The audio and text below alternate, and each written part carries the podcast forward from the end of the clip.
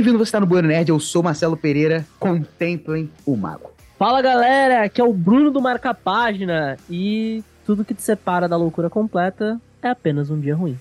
Fala galera, aqui é a Ive e nesse episódio a gente vai deixar claro que tudo que o mago toca vira ouro. Aqui é o Vini Menezes e é um mago? É um malucão? Não, é o Alan. E no Burinet Semana a gente vai falar sobre Alan Moore, suas obras e seus posicionamentos. Estamos aqui bem acompanhados, estamos aqui com o Brunão, que volta, figura carimbada, marca a página. Tudo na descrição, tanto do Instagram quanto do canal do YouTube do Bruno. E, aproveitando que você está aí, dê cinco estrelas, nos ajude com o algoritmo. E segue a gente lá no Instagram, pô, tem vídeo toda semana, você tá dando mole. Inclusive, recentemente a gente foi na JediCon Rio de Janeiro. Vai lá ver os destaques de como é que foi a nossa experiência lá, foi muito bacana. Então, sem mais delongas, vem com a gente, que o papo é muito bom. Caramba, discussões literárias deixam a garganta seca, não é mesmo? Acabem com o começo e levem ele pro lugar certo, por favor. E tomem cuidado. Afinal, é ele que vai pagar a conta. Só é uma pena você perder a estreia do papai, jovem Gordon. Desculpe, mas nosso espaço não foi feito pensando nos deficientes. Por que você tá fazendo isso? Quero provar uma coisa. Um brinde ao crime.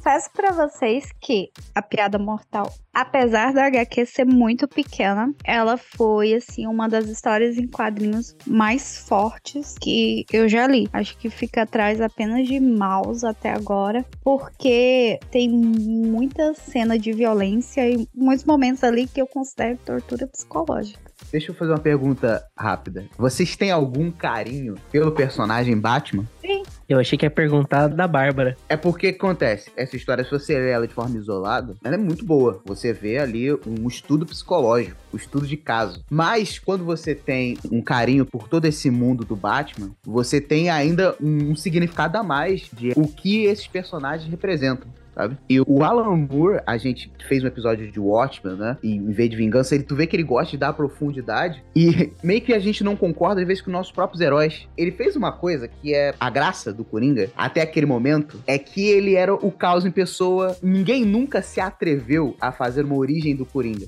Isso é muito maneiro. Nunca tinha tido uma origem. Porque a graça do personagem é que ele podia ser qualquer um, ele é como se fosse uma força da natureza. Na verdade, ele ainda não tem uma origem. Porém, Não, é. Se vai ter, se a gente vai considerar alguma, é essa. E aquela, quando eu tava pesquisando e lendo sobre, ela era uma história à parte, né? Ela não era canônica, depois que ela foi canonizada. Então, por isso que ele teve muita liberdade de escrita também. É, fizeram essa merda aí. Fizeram essa merda de canonizar essa história. Porque nada a ver, nada a ver canonizar. Podia tranquilamente ser um, um Elseworld ali separado, tá ligado? Tava tudo bem. Aí quiseram porque gostaram do que poderiam fazer, né, com a Bárbara Gordon. Eu acho que canonizou porque fez muito sucesso. É, aquele lance de, putz, vou usar Elseworlds pra brincar, deu certo, eu falo que é canônico.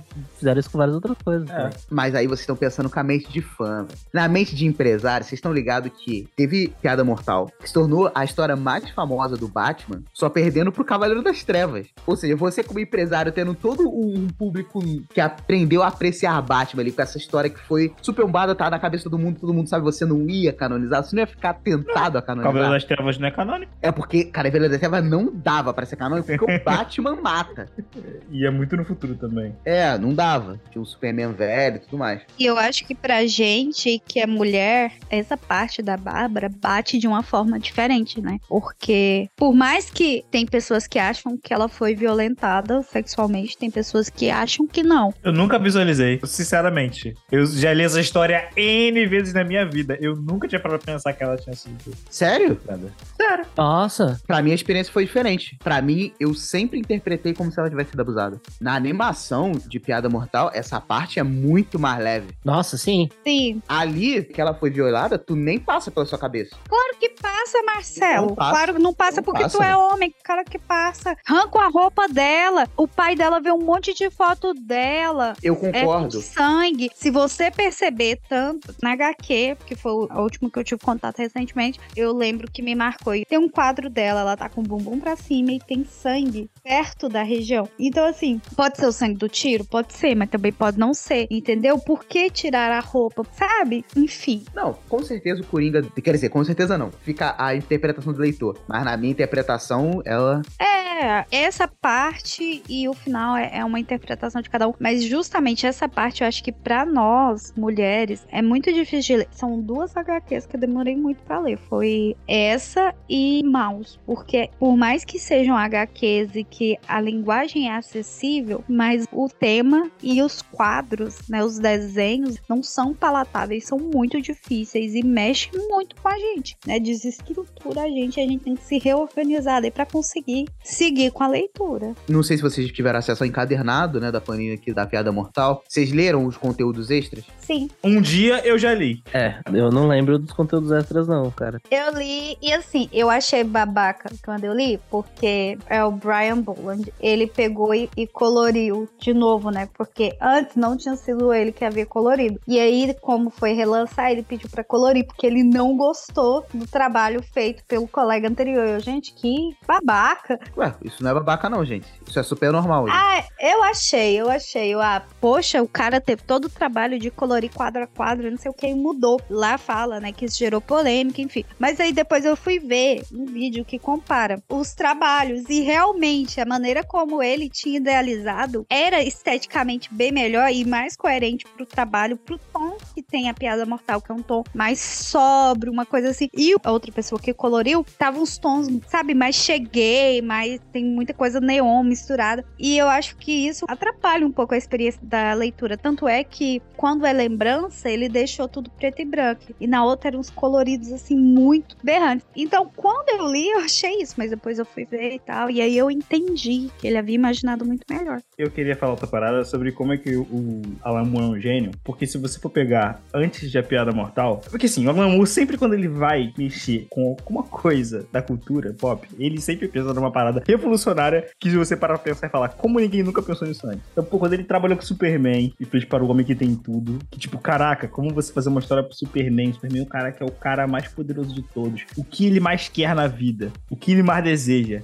Aí você vê tudo que ele quer e o que ele não tem. Tipo, uma história simples, não tem porrada, não tem nada. É a história, tipo, mais linda do Superman que você pode ler na sua vida. Uma das melhores. O cara pensou nisso. O cara vai em Watchmen, tipo, pensa como. Hoje é modinha. Todo o conceito de Watchmen, de heróis modificados, né? Conceitos distópicos, moral duvidosa, dúbia, questionável. Mas, pô, ele pensou nisso, tá ligado? E existe o Coringa antes de A Piada Mortal e o Coringa pós A Piada Mortal. E aí, a galera paga pau pra Nolan e tal. Tem seus devidos créditos lá no Cavaleiro das Trevas. Mas, cara, o conceito do Coringa do Cavaleiro das Trevas tá aqui, pô. É, saiu daqui. O Nolan parece que pegou isso aqui e falou: vou fazer isso daqui. Só que sombrio e realista. Não, ele pegou duas histórias maravilhosas do Batman e se inspirou. nas minhas pesquisas e tal, eu vi que antes o Alan Moore que trouxe, que hoje né, é moda, mas é a complexidade do vilão. Porque antes era algo assim, bobo, né? Até vi a citação de que ah, o Coringa, por exemplo, ele queria transformar os peixes em peixes que fica rindo e tal. É um perigo, mas de fato né, não é nada. A gente vê isso em todas as obras do Alan Moore, né? Todos os personagens, ele consegue traçar perfis, né, psicológicos muito, muito bem traçados, que você acaba tendo uma conexão ali, tanto com o vilão, tanto com o herói, sabe? Você fica presa ali na narrativa dele. Eu acho que a maior contribuição que o Alan Moore fez pro Coringa é dar pra ele uma tese. O Coringa acredita que a única diferença dele para uma pessoa normal é que ele teve um evento que causou o surto dele. E que o resto das pessoas só ainda não tiveram esse dia ruim. Tanto que eu acho genial que, se vocês forem pegar ali o Cavaleiro das Trevas do Nolan e comparar, o, Coringa tem a mesma tese. Só que na Piada Mortal, ele vai dar essa tese e vai torturar psiquicamente o Gordon, fazendo ele ver a filha violada, a filha machucada, passar por aquela experiência. E no Cavaleiro das Trevas, ele faz isso com Harvey Dent. Ele pega o Harvey, mata a mulher, aponta que a culpa da morte da mulher foi dos policiais e dá o poder pra ele, pra ele poder se vingar dos culpados disso. E é a mesma coisa, assim como o Gordon era o símbolo de justiça de Gotham, né, um dos poucos policiais não corruptos de Gotham, o Harvey também era o símbolo da justiça. Ele fala, todos são corruptíveis, até o melhor exemplo de virtude ele conseguiria deturpar. O Nolan, ele se inspirou em Piada Mortal e o Grande Dia das Bruxas. Mas a tese do Coringa, eu acho que é a maior contribuição que o Alan Moore fez pra esse personagem. E é muito louco, porque vocês veem a história, foi feito de improviso, tá ligado? Sim. Não tava no, no script, era só pra ocupar a página. E o cara reinventou o personagem, sabe?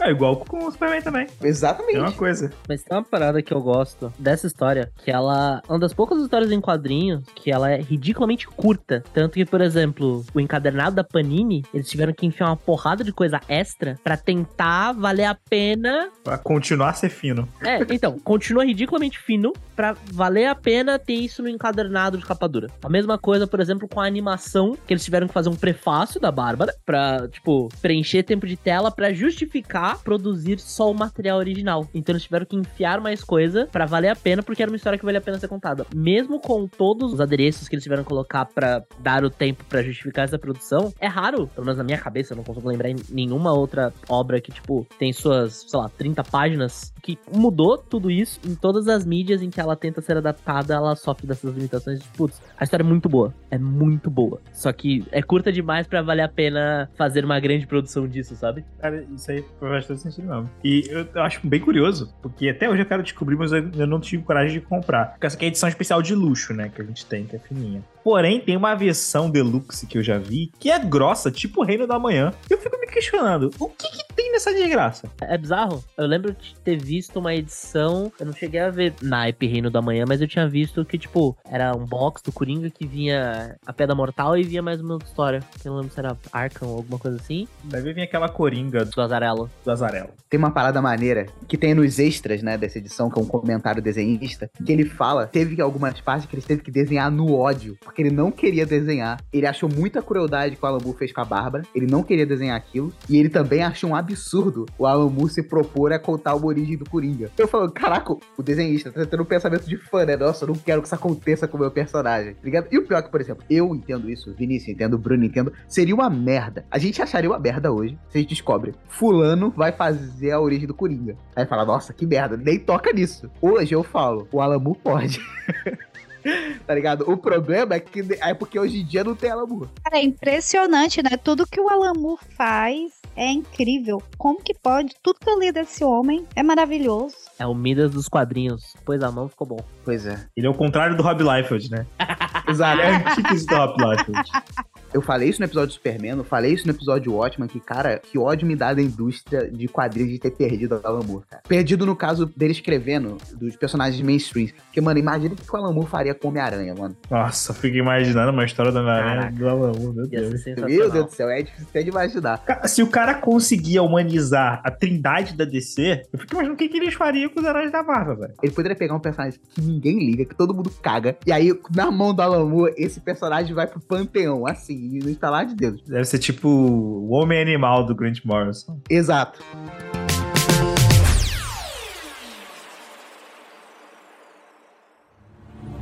Você realmente achou que me mataria? Eu caminhei pela superfície do sol. Eu testemunhei eventos tão mínimos e rápidos que mal pode-se dizer que ocorreram. Mas você, Adrian, você é só um homem. O homem mais inteligente do mundo não representa ameaça maior para mim do que o cupim mais inteligente, Adrian.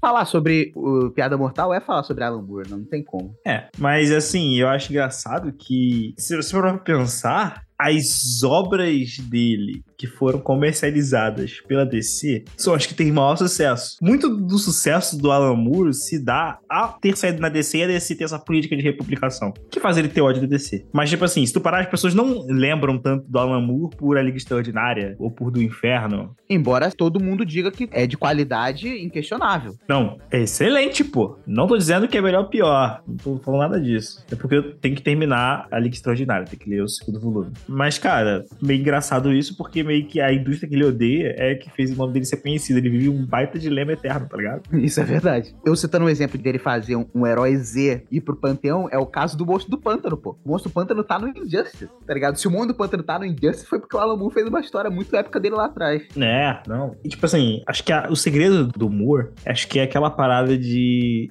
Não tô lembrando qual filme. Mas, basicamente, ele entendeu a piada, entendeu? Isso é de Watchmen, pô. Isso é de Watchmen, é de Watchmen. Caraca, pô. o, o cara escreveu isso que você falou. É. Ele mesmo escreveu. É. Mas essa é a parada. Ele fez uma analogia consigo mesmo. Porque ele entendeu a piada. Porque toda vez que ele vai escrever, é porque ele entende o personagem que tá escrevendo. Eu concordo, mas eu também discordo, porque ele não só entende, porque ele vai além. Essa característica, por exemplo, do Coringa, que ele deu uma tese, isso era novo, não existia no personagem, foi ele que inventou. Sim. tá ligado? E aí, o quanto, por exemplo, o Superman pré-crise era esse Superman que o sonho dele sempre foi ter uma família no campo e não precisar ser o Superman? Essa característica do Superman, que a gente vê em Para o Homem que Já Tem Tudo, de que o sonho dele de verdade era não precisar ser o Superman e ter uma vida normal no campo com a sua família, Foi ele que trouxe. O que eu quero dizer é que ele entende o personagem, que ele entende tão bem que ele consegue desenvolver esse contexto. Porque ele não faz um negócio tipo de outros roteiristas. Sei lá, vamos lá ver um Brian Michael Bendis, tá ligado? Lá vai falar mal do meu Bendis. É, Lá vai. eu sabia, falei de propósito. Aí chega o Bendis e ele fala: Eu entendo esse cara. Eu vou fazer uma história porque eu entendo ele. Aí ele vai lá e faz o Superman do Bendis, tá ligado? Aquela merda. Ele não entendeu o Superman. Ele, na verdade, fez a coisa mais preguiçosa possível com o Superman. Outra coisa, digo mais, X-Men. Eu gosto da fase do X-Men, eu gosto da Batalha do Átomo, não gosto, não gosto dessas coisas. Mas ele foi pelo caminho mais pobre e miserento, porque ele consegue levar a galera com uma escrita legalzinha e tal. Mas, mano, se você for reparar, das três fases lá que começou na nova Marvel, é a mais pobre narrativamente. Só que quando a gente era novo e adolescente e moleque, a gente achava que, pô, X-Men tava muito da hora. Mas aposto que se você for ler hoje, com todo o seu panorama geral, com a sua experiência melhor, você vai ver que é um roteiro muito preguiçoso. eu acho que não. E olha que eu li a tua Vingadores recentemente. Eu acho que não, acho que você tá pegando um pouco pesado com o nosso mano Bendis. Tô pegando pesado com o Benz, cara. Pô, porque, cara, de novo, você vai dizer pra mim que o Bendis não entendeu o Demolidor? Não falei que ele não entendeu nada. Ele entendeu algo. O Bendis entendeu tão bem o Homem-Aranha que ele criou o Miles Morales, velho. Porque O Homem-Aranha é totalmente diferente, mas a essência do Homem-Aranha tá toda ali. Você pegar um cara que entende essência de personagem não é fácil. Não, mas a parada é que o Mu entende todo mundo. É isso que eu quero dizer. Tá, é porque, de novo, né? Nem todo mundo é Alan Moore. Assim como nem todo mundo se propõe a dar uma tese nova com o personagem, a fazer uma origem do Coringa, tá ligado? Não é todo mundo que bate no peito e falou, eu vou fazer. Um outro caso também que a gente tem que lembrar é quando teve a série de Watchmen. Que o, o criador da série, cara, ele tentou ligar, fez declaração pública pedindo pro Alan Moore ver a série pra dar uma chance e tal. O Alan Moore nunca ignorou, só balhou, velho. Tá certo o Alamu, pô. Pra ver aquela série inteira pra chegar naquele final merda? Pô, a série é mó bacana, cara. Não, eu gosto da série de Watchmen, eu gosto. Mas eu acho o final uma merda. Eu não sei, eu acho que o Alan Moore, ele não se prende tanto. Quando ele faz uma história que tem continuação, ele não se prende tanto. Então, quando você vê a série de Watchmen, você vê que é um fã de Watchmen. Porque ele tá referenciando a série original, ele não evoluiu com a história. Nossa. Eu acho que, que se Alan Moore fizesse Watchmen 2, não ia ter o Manhattan, tá ligado? Ele ia fazer outra parada genial. Esquece o. Manhattan, já usei o. Manhattan. Não ficar trazendo isso e trazendo o conceito de novo. Pô, seu comentário foi até pertinente. Talvez, é, bem possível. Eu tenho essa curiosidade, sabe? O que, que ele pensaria a respeito e tal. É porque gêneros dificilmente se repetem. Você pode ver isso pelo cinema, por exemplo. Se um cara é um diretor de gênero, mano, muito difícil o cara fazer um filme que seja continuação. Se ele for pra outra parada, você pode ver que o Bill, volume 1 e volume 2, são dois filmes totalmente diferentes, tá ligado? Então, outra parada, outra linguagem, outro funcionamento, é outra coisa. Então, tipo, certeza que uma continuação de Watchmen não teria que ser igual a série de Watchmen. Tipo assim, tá, o cara se propôs a fazer uma continuação de Watchmen, mas mesmo que o Alan Moore, sei lá, tivesse aprovado, você acha que se tivesse, sei lá, a dica do Alan Moore falando, faz isso, faz aquilo, vamos fazer um exercício aqui de imaginação, no multiverso de Alan Moore fez isso, o que, tu acha que mudaria? Eu acho que ainda não seria igual ele, porque o que eu gosto da escrita do Alan Moore é que ele sabe fazer nuances, ele consegue fazer detalhes. Então, ele, geralmente é como você identifica os gênios de arte, realmente, né? Tipo, o cara não só faz a arte, ele pensa em detalhes daquilo, que você passa anos e depois você olha e fala, caraca, eu nunca tinha percebido isso. Mas o cara pensou nisso quando ele escreveu. Então, tipo, o Alan Moore tem muito disso. Então, mesmo que ele tivesse supervisionando e falando faz isso, faz aquilo, faz aquilo, o cara nunca ia fazer essas nuances na história, na escrita. Eu acho que ele conseguiu desenvolver esse bem um personagem, que foi o Ozymandias. Tanto que eu lembro do arco dele lá naquele mundo doido até hoje. Mas você gostou dos Mandias da série? Eu não gostei do desfecho, mas ele propôs ali o Ozymandias que, por exemplo, que ele salvou o mundo, mas ele tem o desgosto de que não ter o reconhecimento de que salvou o mundo, tá ligado? Eu acho isso uma merda. É porque o Osmandia não queria isso. Isso quebra o Ozymandias. Eu concordo com vocês. O Ozymandias nunca faria isso. Não tem nada a ver com o personagem. Mas a ideia é boa, pelo que é o Ozymandias. É, de fato. Poderia ter funcionado com qualquer outro personagem, mas com o personagem que o Moore construiu, o Ozymandias não funciona. Então, pra mim, é uma merda. Outro ponto também que foi complicado pra mim é o Dr. Manhattan decidir viver como um homem normal. Aquilo foi um lixo. Inacreditável. Aquilo tava vindo e eu não tava querendo acreditar que aquilo tava vindo. E quando aparece, é cringe. Não é só tosco, é cringe. Tu olha e fala, tipo, não, mano, que tosco. Olha a cabeça desse maluco como Dr. Manhattan, que tosco. Que isso, cara? Mas é a cabeça do ator mesmo. Eu sei, eu sei. Não nasceu pra ser o Manhattan. Caraca, o que, que ele pode fazer? Ele não nasceu pra ser Manhattan, mano. Caraca. Mas fica claro aqui que o episódio do Dr. Manhattan é muito bom. Eu gosto da série de Watchmen, tá? Não tô falando que eu não gosto. Mas eu vejo muitos maneirismos, muitas imitaçõezinhas, tentando ter sacadinhas pra parecer que é uma história do Alan Moore, entendeu? Cara, é uma série com qualidade HBO. Exato. Ela se sustenta por isso. Por isso que ela não é tão horrível. Mesmo porca, não é uma Netflix. Se, se fosse da CW, a história seria completamente diferente. Imagina o Dr. Manhattan da CW, mano. Nossa, mano. Ia ser Caraca. tipo o Electro do Homem-Aranha do Andrew Garfield, tá ligado? Bruno, V de Vingança ou Watchmen? O Watchmen. E aí você, Ivy? Também. Pô, eu queria que tivesse alguém que pensasse diferente. Ah, vê de vingança. que aparece. O, o Watchman, ele tem até mais tempo de desenvolvimento pelo tamanho da história. Então, são várias camadas ali de complexidade que o Alan Moore conseguiu desenvolver porque ele teve mais tempo. Diferente de V de Vingança, que é uma história mais curta, ou da própria Piada Mortal. Colocar uma piada mortal no bolo é até triste, assim, né? Porque, É tipo, cruel, né? é Tempo de maldade. história. 30 páginas. Mas você vê, 45 páginas de algo tão profundo que foi escrito em 1980 e pouco, que até hoje influencia na cultura pop, tanto em filmes quanto em histórias de HQs. Você vê o tanto que ele é brabo. Vocês curtem o filme V de Vingança? Cara, eu revi ele recentemente. Eu também. Não gostei. Não gostei. eu sou o contrário, cara. Eu asmei. Tu asmou? Eu asmei.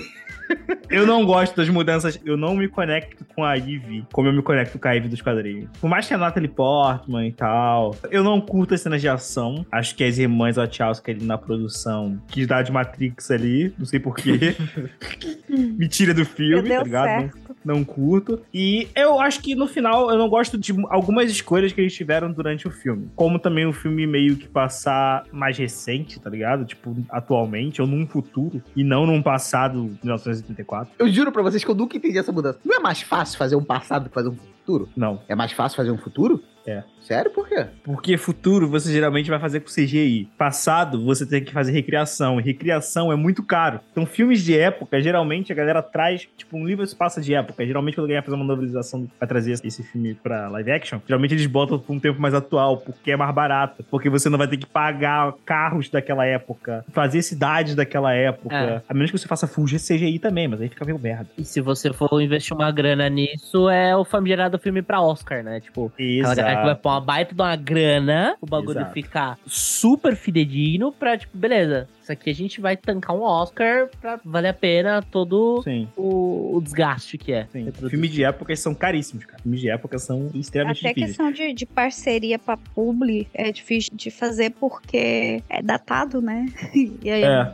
boa parte das coisas não existe. Como que tu vai fazer publi? Aí você já perde o dinheiro de publi que poderia estar sendo usado ali pra E produzir. tem o aquela filme. parada do Vale da Estranheza. Então, tipo assim, ver algo do passado em CGI é mais fácil de você reconhecer e estranho do que algo que não existe, um futuro, que você vê em CGI. Tipo, não existe, tá ligado? Então não cai no Vale da Estranheza. Até pensando da maneira mais simples, tipo, dependendo da linha futurista que eles vão seguir, é muito mais fácil você meter um Miguel é minimalista, então tu precisa investir menos esforços no próprio CGI. Beleza. Mas se tratando especificamente da inspiração em 1964, isso não é uma má ideia. Eu achei que foi uma liberdade ok de adaptação. Mas então, aí, beleza. Aí são pontinhos que eu reclamo. Eu não gosto disso, eu não gosto do que fazem com a Ivy, como mexe na personagem dela, pra ela ser filha de uma galera que já era meio que terrorista, né? Já rebelde, né? Sim, deram uma de Zuzu Angel pra ela. É, mano, isso não é legal. É igual. Por que, que eu gosto dos últimos Jedi? Porque qualquer um, qualquer criança que nasce, que tá lá mexendo no cocô de bicho de Cantobite, pode ser um Jedi um dia, tá ligado? Isso é legal do vídeo de vingança, porque o V, ele viu na Eve a pessoa que poderia ver o mundo como ele realmente é, o quão belo ele pode ser e como ele deveria ser. Ele viu numa pessoa, numa prostituta qualquer, numa adolescente prostituta ali, tipo, a escória da sociedade, tá ligado? Então eu acho muito mais poético e para mim isso quebra muito o charme da história, tá ligado? Eu fico pensando, óbvio que vão tocar nessa história alguma vez, né? Mais uma vez. Vocês acham que seria melhor série ou filme?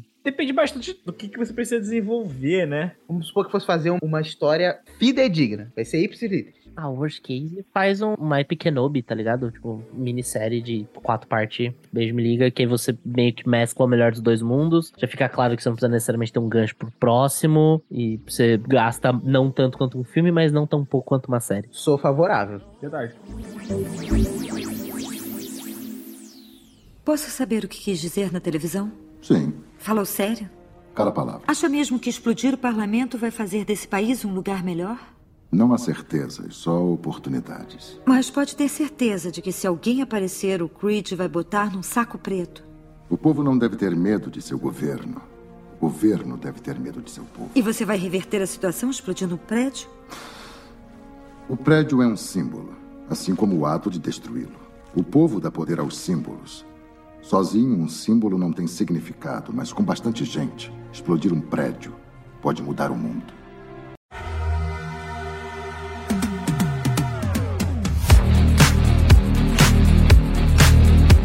O que vocês pensam sobre a crítica do Alan Moore à indústria dos quadrinhos? É porque, assim, uma coisa que a gente não pode tirar do cara é que ele é coerente. O maluco é muito coerente com a posição que ele decidiu tomar contra a indústria. Pô, fica aqui a recomendação aqui, se você está ouvindo esse episódio, no canal do YouTube, a galera do Pipoque Nankin conseguiu o autógrafo do Alan Moore, batendo na portinha dele, ele pensou, testemunho de Jeová? Não, é um fã de quadrinhos querendo autógrafo. E o cara se recusou a assinar o nome dele em produções envolvendo super-heróis na DC Comics. Se falar que eles foram meio abusados, né? Vai na casa do Moore e você ousa falar de Watchmen. Se eu vou na casa do Moore, mano, eu não toco no assunto Watchmen em lugar nenhum, pô. É, pô, eu ia falar de Liga Extraordinária. Só fala de Liga Extraordinária e do Inferno. E ele foi super gentil e deu o livro dele, né? Que não era publicado pela DC, tá autografado. Eu acho que também fica a recomendação aí do episódio do Superman, que a gente fala um pouco sobre essa galera, principalmente do início, né, dos quadrinhos dos super-heróis, ali da Era de Ouro dos quadrinhos, e ali os criadores do Superman, os criadores... De como é que a DC explorava a galera, como a indústria era, né? Então, basicamente, a galera assinava contratos absurdos, não tinha reconhecimento pelo que criou, e era esquecido. Então, você tem casos de vários criadores de personagens ultra famosos, que geram bilhões, que morreram na Rua da Amargura, totalmente esquecidos. No caso de Watchmen, é um exemplo, que ele queria os direitos dos personagens. Sim. E aí que dá a maior raiva da DC, cara. Dá muita raiva da DC, mas eu entendo a DC comercialmente, né? Porque existiam no contrato, quando o Alan Moore assinou lá no início, de que os personagens seriam dele depois de cinco anos, caso não fosse republicado. Porém, a DC republica essa merda de dois em dois anos até hoje. Então ele nunca vai ter o Watchmen, pô. Simplesmente. Aí ele interpretou isso como uma sacanagem. Isso é uma sacanagem? Então, é aquele negócio, né? A gente vai ficar falando de contrato, contrato. Contrato não é sacanagem, mas aí você tá vendo de uma forma muito preto no branco, né? O mundo não é assim. Não, sim. E, tipo assim, é óbvio que a DC só teve essa intenção porque o Watchmen foi um sucesso extraordinário, tá ligado? Porque quando o contrato é feito, ah, toma cinco anos, dane-se. Toma aí, tu fez a história, fica pra tu depois de cinco anos. Só que a história foi um sucesso, opa, então vai ser meu, tá ligado? É, é essa que é a sacanagem. Porque quando ele fez a história, ele pensou, pô, legal, tô fazendo pra mim também. Inclusive, o próprio Stan Lee falou que um dos arrependimentos dele é que ele não fez personagens dele, tá ligado? Ele só fez personagens pra Marvel, ele não fez personagens dele, uma coisa que ele poderia ganhar royalties por isso pro resto da vida. Não fez nada. Calma, esse, esse episódio já está engatilhado para o futuro, tá? Você aqui que está nos ouvindo, meu querido ouvinte, por favor, fique sabendo que no futuro vai ter um episódio que a gente falou sobre Jack Kirby e a gente vai entender esse comentário do Vinícius, caso você não saiba. Vai sentar o pau no Stanley. Pô, eu vou ser o único aqui falando que é isso, gente. O cara foi importante. Cara, o Stanley é o cara que eu, depois que eu fui conhecer essas paradas, me decepcionou, porque eu era o cara que era fã do Stanley, mas hoje eu... Não, eu ainda, eu ainda sou. sou Ele é só um cara da indústria. Pra mim, ele é tão importante pra indústria quanto, sei lá, o Geoff Jones. Caraca, nossa! No- nossa, Nossa. calma lá, calma Mano, lá. Vinícius, que que é isso? mano? Essa Polêmico? pa- Posso ter sido É polêmico. muito polêmico. Muito polêmico. Hoje eu penso, na minha opinião, tá? Foi uma péssima jogada da DC não ter deixado os personagens de Watchmen ficarem com o Alan Moore. Provavelmente o Alan Moore teria feito uns seis Watchmen depois daquele, tá ligado? Com outros personagens, com outras histórias, eu acho. Não o Watchmen, tipo assim, o sucesso de Watchmen, mas teria feito histórias que viraram clássicos. A gente começou falando sobre Piada Mortal, sobre o Monstro do Pântano. É, realmente, talvez, porque Liga Extraordinária tem volume 1, volume 2, tem o século atual. E outra coisa, o que, que a gente ganhou? Vamos ser sincerões aqui. O que, que a gente ganhou com o fato de os personagens de Watchmen estarem com a DC? A gente ganhou filme de Watchmen, Doomsday Clock e a série de Watchmen. A gente viveria sem essas coisas? Tranquilamente. Viveria tranquilamente, então. Super. E tem o, o depois de Watchmen, né? Mas eu gosto do filme de Watchmen. Eu também. Mas a gente viveria sem. Outra parada que a gente não pensa é que, tipo assim, o tempo perfeito pra sair um filme de Watchmen era agora. Não era quando esse filme saiu. E tinha que sair na mesma época que o status quo da sociedade com os super-heróis, que você quer dizer, né? Exatamente. Ele devia sair pós-Vingadores Ultimato, pós-Liga da Justiça, né? Exato, exato. Porque ele é a redefinição do que é o super-herói. E, tipo assim, saindo os quadros naquela época, poxa, mudou tudo, né? Sim. E ter um filme desse hoje. E detalhe, o Watchmen é uma crítica muito forte à sociedade, né? Como as pessoas criam seus ídolos e como pessoas no mundo real não são símbolos de virtude. E aí, cara, o que a gente tem hoje ressignificando o que é o super-herói é The Boys. Mas não, nem arranha a complexidade do. Né? Não, porque o intuito é completamente diferente. Tipo, por mais que seja criticar, tem um tom muito mais sarcástico. Tem o intuito de sátira. O Watchmen não, ele é sério, ele é crítico. Além da história ser interessante, tá ligado? A crítica ali faz sentido num mundo cercado de super-heróis. E a gente não vai ter isso. Ninguém vai arriscar fazer isso agora. O Watchmen seria algo que você dá pra você escrever uma monografia sobre, refletindo sobre aquilo ali. Não duvido que tenham algumas. Deve ter. A tese de mestrado deve ter tudo. Eu acho que a indústria ser tão mercenária quanto ela foi, perdemos demais. Que a DC queria royalties de Watchmen. Sei lá, esse lance do quanto a gente perdeu por conta da indústria sendo a indústria, eu fico meio dividido, porque por um lado, de fato, essa galera não produziu tanto, mas eu não sei se, tipo, beleza, Alan Moore talvez, mas eu não acho que a gente teria os trabalhos com a qualidade que a gente teve se a indústria fosse boazinha com eles, sabe? Talvez ele poderia ter ficado acomodado, talvez parte disso veio do ódio ou do desgosto que a própria indústria causou nele. Queria ver esse What If. É, então, seria um Arif interessante, sabe? Tipo, lá, um Alan Moore super feliz, indo em todas as convenções existentes da Terra, super fanboy da DC, e saindo com o bonezinho. Mas, Tipo assim, eu não duvido, e agora forçando bastante o Arif aqui, ele não pegaria, por exemplo, uma posição, tipo, que o Bendis pegou como head da DC Comics, o Jim Lee pegou por um tempo, o Geoff Jones, essa galera aí, o Alan Moore estaria ali no bolo, tá ligado? E eu não sei, por exemplo, como seria os mega eventos dos quadrinhos da DC. Eu não sei se, por exemplo, a gente teria mais um Jonathan Hickman, tipo, a gente teria Hickman de um lado e o Alan Moore do outro, e aí cada um tentando fazer grandes coisas na editora que tá envolvido. Sei lá, que Esse What If eu queria. eu queria morar Queria. nesse What If aí, hein?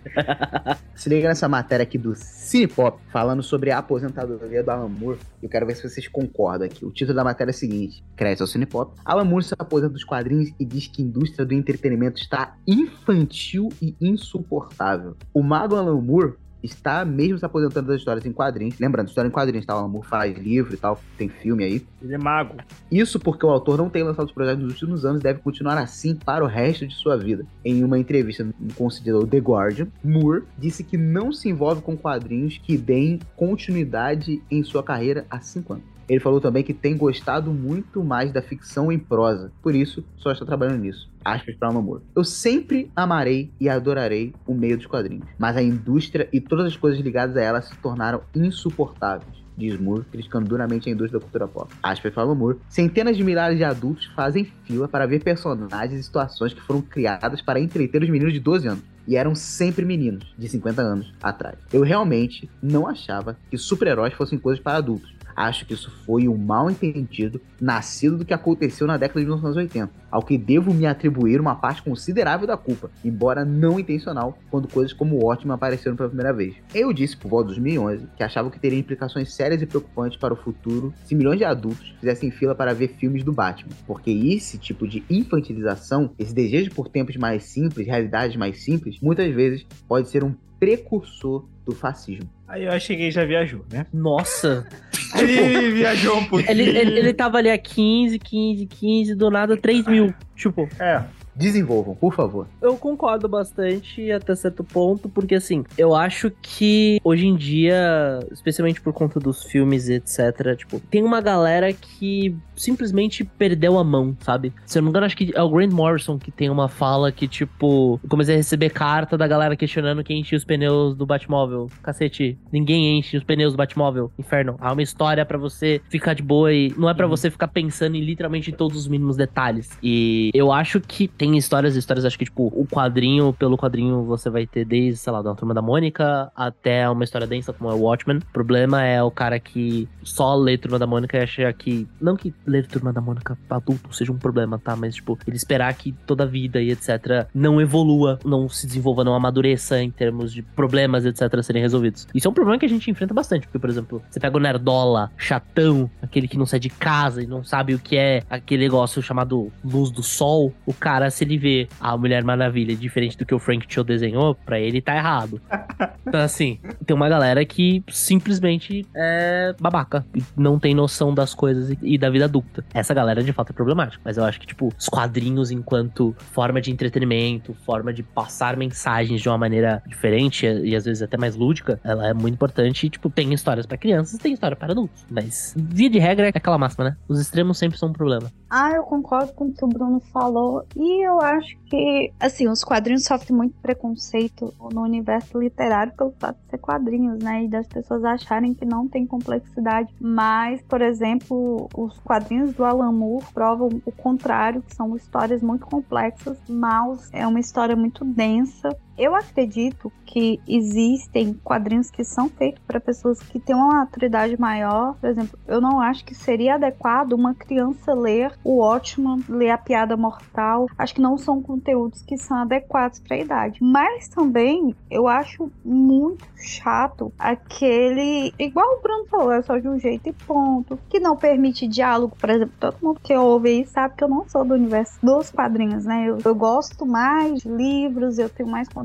com livros. Mas eu tô sendo apresentada, tem histórias que eu gosto muito, tem histórias que eu não gosto. E tá tudo bem, gente, sabe? Não é porque a gente é adulto que a gente tem que só a partir de agora ler Machado de Assis, né? A gente precisa de uma coisa mais leve para distrair a cabeça, ou às vezes nem é tão leve assim. Piada Mortal, teve a parte lá da Bárbara que eu precisei de uns dois dias para conseguir pegar o quadrinho de novo para ler. Então, eu acho que tem muita amargura também por parte do Alan pelo que ele sofreu com a indústria. Então, acaba que fica chateado e talvez por isso ele tenha essa op- opinião. Antes da gente encerrar aqui, um comentário sobre o comentário do Alan Moore. Eu achei legal que ele não se exime da culpa daquilo que ele próprio fala. Tipo assim, pô, isso que eu tô reclamando aqui, eu sou dos responsáveis, né? Tipo, é verdade. Enquanto eu tava lendo, eu tava pensando, pô, mano, você foi um dos precursores nisso, pô. E uma das coisas que a gente falou nesse episódio foi que ele que fez o Coringa ser o Coringa que a gente conhece hoje, né? É verdade. Não, detalhe, o Batman do Alan Moore supostamente matou o Coringa, fica em dúvida. Sim. Mas o Alan Moore tem uma tese aqui que é interessante, sim, que é o seguinte: ele acredita que essa ânsia por super-heróis resulta numa infantilização, num emburrecimento massivo de parte da população. Ah, mas é o que o Bruno falou.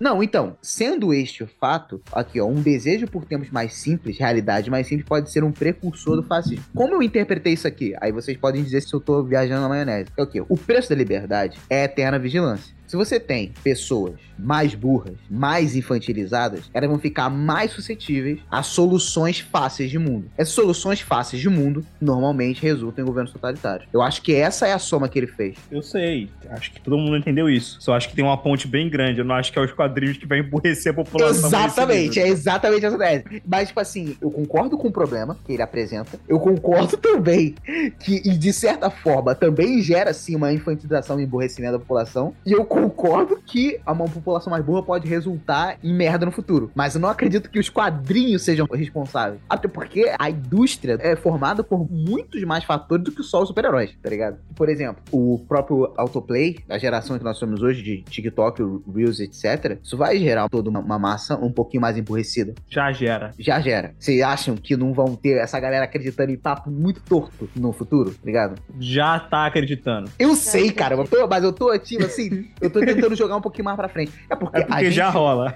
É. Essa semana eu vi que buraco negro é um termo racista. Nossa. Eu vi isso. Ah, tem mano. tipo 15 min. E eu, Caraca. pelo amor de Deus. Isso foi muito zoado, velho. Onde reseta. Nossa, eu quero parir uma jaguatirica albina. Deve doer menos pelas isso certas coisas. foi muito zoado, mano. Pra mim, isso são coisas assim que acabam estragando bagulhos sérios da causa. Esse tipo de papo aí, errado. Não, e tipo assim, pô, é de um lado o buraco negro racista, do outro lado tinha a galera saudação pro pneu. Tipo assim, estamos ficando cercado de maluco. Essa que é a verdade. De todos os lados. Tentando manter a sanidade. E aí é muito coringa pra pouco Batman, velho. Não tem, não, tem, não tem Batman aqui.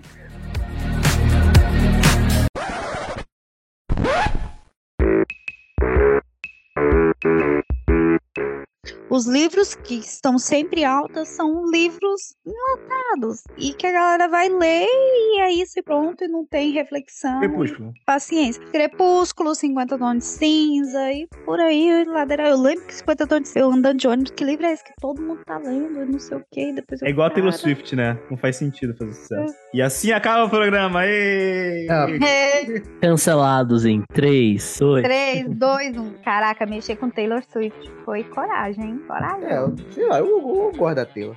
Todo mundo gosta. Tu não gosta, não? Eu gosto, eu queria ir no show. Eu gosto, eu não sou fã. Taylor Swift tem tudo a ver com a Ívila, pô. Caipira pop. Eu gosto. Só que pra mim ela não faz É. sentido. Por, por que, que ela é a mais ouvida do Spotify? O que, que ela fez pra ser a mais ouvida do Spotify? Porque o filme dela, entende que a Taylor Swift não é isso? E o filme dela é a gravação da turnê dela.